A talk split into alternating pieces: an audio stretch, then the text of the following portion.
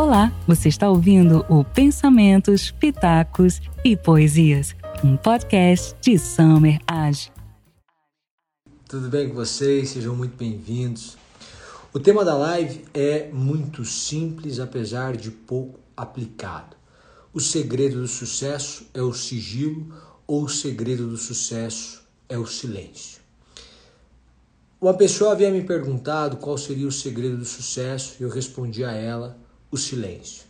Em seguida, uma outra pergunta veio, não publiquei, em que a pessoa dizia o seguinte: Como o silêncio pode ser o segredo do sucesso se a gente vive em um ambiente de marketing digital em que as pessoas precisam se expor? Eu começo a tratar de cada uma dessas coisas, mas primeiro, entenda: o segredo do sucesso é o silêncio. Em um texto que escrevi, trouxe uma recomendação da psicologia em que o psicólogo explica por que devemos nos calar. Cale-se, não divulgue os seus projetos. Por que, que eu estou dizendo isso? Porque há diversas implicações na sua fala. Para lembrarmos Freud, o homem é senhor do que cala e escravo do que fala. Qual o problema em compartilhar o seu projeto, em publicizar o seu projeto? É que, em primeiro lugar, você cria uma pressão absolutamente desnecessária. Por exemplo, você decidiu prestar concurso. Para que divulgar para todas as pessoas que existe um concurso daqui a um mês que você vai prestar? Pode ser uma residência médica, pode ser um projeto de mestrado, pode ser qualquer coisa. Para que criar esse clima de pressão sobre você? Primeiro você precisa explicar o que você vai fazer. E depois, se não der certo, você precisa explicar por que não deu certo. Porque naturalmente as pessoas perguntam, você pergunta. Não é inteligente da sua parte criar uma pressão absolutamente desnecessária. Os fatos já trazem pressão suficiente. Portanto, a primeira razão para você não falar é evitar uma pressão desnecessária. Em segundo lugar, você evita um problema ou você evita muitos problemas. A inveja é um pecado capital, é um pecado que gera outros pecados e por isso um pecado capital. O invejoso mata, o invejoso rouba, o invejoso difama o invejado. A maior parte das pessoas se sente invejada. Pouquíssimas pessoas confessam que invejam. Por quê? Porque a inveja é também um pecado vergonhoso. A definição clássica de inveja é tristeza pelo sucesso alheio. Se fosse só a tristeza e a energia que resulta dessa tristeza, seria preciso ter fé. Fé na derrota, para usar uma expressão do Neil Barreto, ou simplesmente uma crença de que é possível, em um mundo espiritual, que isso traga alguma repercussão para você, em razão deste sentimento de inveja. Mas ainda que você não tenha essa percepção espiritual e pense que isso não tem absolutamente nada a ver e que a inveja do outro por si só não representa perigo algum à sua vida, a inveja é um pecado capital. Aquele indivíduo que sente inveja, porque você também sente, apesar de não confessá-la, as pessoas dizem: Eu não sinto inveja, eu não sinto inveja. Ah, e um cunho racista, alguém diz: A minha inveja é branca. Como se houvesse inveja negra, inveja branca. Existe inveja. Mas as pessoas não assumem. Só que essa inveja gera repercussão. Por exemplo, você gera uma disputa desnecessária. Por exemplo, a pessoa cria um problema com o qual você terá que lidar concomitantemente com esse projeto. Você vai ter que cuidar deste problema e cuidar deste projeto ao mesmo tempo. E esse problema só foi criado porque você falou. Além disso, essa pessoa pode espalhar o seu projeto e outras pessoas terão conhecimento do seu projeto, adotarão o mesmo projeto e, portanto, multiplicarão os concorrentes, e isso é matemática. Não se trata de uma neurose de você deixar de falar qualquer coisa para qualquer pessoa. Se trata de uma inteligência, de você não criar uma pressão desnecessária sobre a sua vida, de você não criar obstáculos desnecessários à sua vida. Para quê? Que você ganha com isso? Já falo que você ganha com isso, mas você tem criado obstáculos desnecessários. Você tem criado pressões desnecessárias. Você tem criado inimigos desnecessários. Porque o invejoso torce contra. Quando não entra no duelo, ele é torcida contra. Ou seja, ou você aumenta os seus inimigos, aumenta os seus obstáculos, ou aumenta a sua torcida contrária. E, portanto, há essa repercussão gigantesca no espalhar dos projetos. Quando a gente quer alguma coisa, a gente faz em silêncio Entra no teu quarto em secreto, fala com teu Deus em secreto, e o teu Deus que vê, ouve em secreto, lhe responderá. O silêncio vale ouro. É preciso que eu entenda o que nos motiva a falar. Por que nós falamos o que não devemos? Uma coisa é buscar conselho, outra é buscar aplausos e a terceira é buscar apoio. Às vezes eu tenho uma ideia horrorosa que eu sei que está errada. Eu sei que está errada, mas o que eu faço? Eu vou atrás de uma pessoa que sei que vai concordar com a minha ideia, a minha péssima ideia, e essa pessoa diz: Você está certo, faça isso mesmo. Eu acho que sim. Na verdade, quando eu estou conversando com essa pessoa, ah, eu queria a sua opinião. Você não quer opinião. Você quer apoio. Queria o seu conselho. Você não quer conselho. Você quer apoio. Para suas ideias erradas, você já sabe quais são os conselheiros necessários para você encontrar estímulo para o erro, para ir pelo mau caminho. E aí você vai e busca conselheiros absolutamente incapazes, pessoas que ou não gostam de você ou não têm competência para o aconselhamento. E aí o bom conselheiro tem que ter duas características: competência e decência. Por isso que às vezes pedir conselho dentro da família é um problema, porque as pessoas têm decência, gostam de você, mas às vezes não têm competência, não entendem daquele ramo, não entendem daquela área e aconselham mal, porque aconselham apenas pensando na sua segurança e não na sua realização. Mas às vezes você está atrás só de apoio. Você liga para aquele amigo que sempre dá o conselho errado. Por quê? Ou que sempre vai apoiá-lo nos seus erros. E você divulga o seu projeto, a sua ideia, porque ali você só quer apoio. Uma coisa é buscar conselho. Quando eu busco conselho, a resposta que virá pode ser sim, pode ser não. Por isso Salomão vai dizer: na multidão de conselhos há sabedoria. Não é na multidão de apoios, é na multidão de conselhos. Quando eu vou atrás de um conselheiro, de um bom conselheiro que é competente e decente, pessoa que quer o meu bem e que tem conhecimento sobre a vida, esta pessoa pode me dizer sim ou não. E eu não estou indo lá para que ela me diga sim ou para que ela me diga não. Eu estou indo lá para que ela me diga a verdade, o que pensa, o que vê. Há um ditado sírio que diz que é quem nasceu um, um dia antes de você está dez anos na sua frente. Porque a pessoa tem o chão da experiência. Então eu vou e busco os meus conselhos. E busco os meus conselheiros. Isso é correto. Uma coisa é buscar apoio, é incorreto.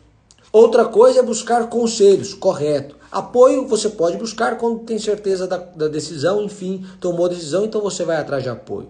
Mas quando você só quer referendar a sua ideia equivocada, isso não é conselho. Você chama de conselho que é apoio e está errado. Agora eu posso ir e posso procurar agora apenas alimentar a minha vaidade. Aí eu não procuro conselho, aí eu não procuro apoio, eu procuro apenas me gabar do que eu não fiz.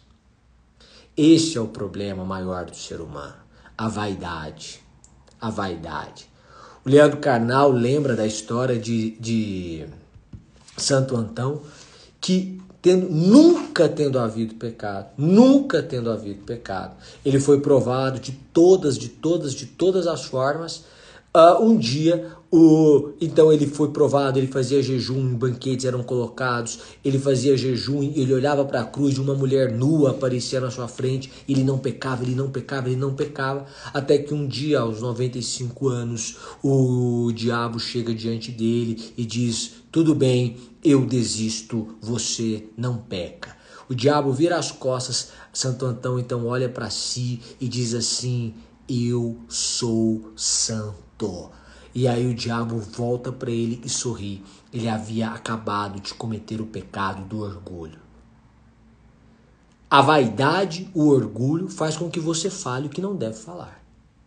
E isso é comum a todos nós. Eu faço isso, você faz isso, mas nós não deveríamos fazer. Nós nos expomos a situações, expomos projetos para pessoas que não querem o nosso bem simplesmente por vaidade porque a gente quer mostrar que está muito bem, que está crescendo e que tem um projeto ousado. Mas projeto é aquilo que não foi feito ainda. O projeto está no campo das ideias, ele ainda não foi executado. É um sonho que saiu da gaveta, mas que ainda não se tornou realidade. Então eu começo a pensar, e este é o ponto, o que devo fazer. Qual é o caminho? O caminho é investigar os sentimentos, para usar uma expressão de Walter Ugumãe, e descobrir por que eu estou falando. E a psicologia vai dizer: não fale, principalmente por esse último motivo. Quando você conta um projeto ousado para alguém, para alimentar a sua vaidade, naturalmente a outra pessoa aplaude. Diz que você é uma pessoa realmente fora de série, inteligentíssima que a sua ideia é maravilhosa, que é admirável a sua maturidade, a sua competência, a sua disciplina, a sua ousadia, a sua reflexão, que poucas pessoas têm essa coragem, enfim, e você tem esse projeto e vai dar muito certo, e você já recebe os aplausos de uma luta que não venceu. Você recebe os aplausos por uma peça que você nem entrou em cena, na qual você nem entrou em cena. E comemora a vitória do nada. E se regozija com base em nada. Porque as ideias não executadas, ainda que sejam excelentes, não valem nada. E você já sentiu o prazer. E então você já não tem mais o mesmo estímulo para fazer, porque o prazer já foi alcançado. E você está equivocado quando faz isso. O sujeito diz que vai estudar, anuncia ao mundo que vai estudar, as pessoas aplaudem o seu projeto, ele já se sentiu bem. Ele já é tido como um estudioso, como um conhecedor, como um doutrinador, como um jurista, como um professor, como um aprovado, e não é nada. E aí ele para, porque ele já se regozijou naquilo. Isso é psicologia. Você já sentiu o prazer, mas o prazer por uma corrida que você não correu. Por uma vitória que você não teve. A vitória é fake, é falsa, é um simulacro de vitória. Então você precisa entender que é melhor não falar. Alguém diz o segredo do sucesso é o silêncio. Eu não falo para que eu não crie uma pressão desnecessária em mim. Eu não falo para que eu não crie inimigos. Eu não falo para que não haja uma torcida contra. Eu não falo para que as pessoas não criem outros obstáculos ou outros problemas com os quais eu terei que lidar enquanto eu executo o meu projeto. Eu não falo para que eu não sinta um prazer por uma vitória que eu não conquistei ainda. Não fale, os fatos falam por si só. Não fale, os fatos falarão. O resultado grita, você pode ficar calado. Então alguém me diz assim, Summer, eu entendi. Mas nós vivemos em um mundo de marketing digital. Você, por exemplo, fala sobre o segredo do sucesso, então fala. E fala. E diz que é o sigilo, mas diz que é o sigilo. Diz, fala, usa a palavra. No início era o verbo. Concordo. Mas quais os projetos eu explicitei aqui? O que eu falei? Há projetos que fazem parte da sua privacidade. E ainda que os senhores estejam aqui na, na minha casa, virtualmente, há projetos que fazem parte da intimidade. Projetos para daqui a cinco anos, para daqui a um ano, para daqui a seis meses, para daqui a um mês, para daqui a um dia. Projetos publicáveis, projetos impublicáveis continua sendo o segredo do sucesso, o silêncio. Calado, você vai mais longe. Calado e humilde. Salomão não diz fale de manhã e fale de tarde, porque você não sabe qual a fala será ouvida. Ele diz semeie de manhã, semeie de tarde porque você não sabe qual semente prosperará. Então o que ele aconselha? Busque conselhos. Mas ninguém se autopromova. Por quê? Porque é absolutamente volátil. O sujeito cresce um dia, no outro dia cai. Ninguém se apoie na sua própria sabedoria. Por isso há multidão de conselhos. O ano está terminando. Eu não sei quais são os seus projetos e eu não quero saber. Eu não quero saber. Quando alguém me diz que tem um projeto, mas que não se sente à vontade para falar, eu digo para a pessoa: não me conte. Não quero saber o seu projeto. Quando executar, você me conta. Quando virar realidade, você me conta, eu concordo com você integralmente. Não gosto de falar dos projetos é, em detalhes, enfim, antes que eles se tornem realidade. Principalmente pelo último motivo. Para não sentir um prazer que vai me desestimular a perseguir aquele projeto. Para quê? Para quê? Para que viver uma vida buscando aplausos de vitórias que eu não tive. Buscando aplausos para as minhas ideias. E deixa eu te dizer, as pessoas não querem é, se indispor com você. Depois de um tempo, ninguém acredita mais nos seus projetos. Nem você. É sempre uma exposição. Você acredita no primeiro dia, expõe o seu projeto. As pessoas que estão próximas a você já nem acreditam, mas são polidas em regra. Então elas dizem que legal, que bonito, que interessante, mas não é verdade. Você já se sente bem, você já se sente aplaudido, inclusive os aplausos depois de um tempo são falsos. Porque as pessoas usam máscaras, porque nós usamos máscaras. As pessoas somos nós. É o impostor que vive em mim, o livro do Benny. Aí tá ali atrás, depois eu vejo. Ele diz: todo mundo, Brandon Manning, né? Todo mundo usa máscara. Porque ninguém gosta de ficar se expondo. Então as pessoas dizem: tudo, tudo bem, quando não tá. Oh, que legal, quando acham que é sem graça. Porque ninguém quer se indispor, ninguém quer discutir. Quando alguém pergunta se está tudo bem, ela não quer saber se está tudo bem, ela só quer que você diga que está tudo bem.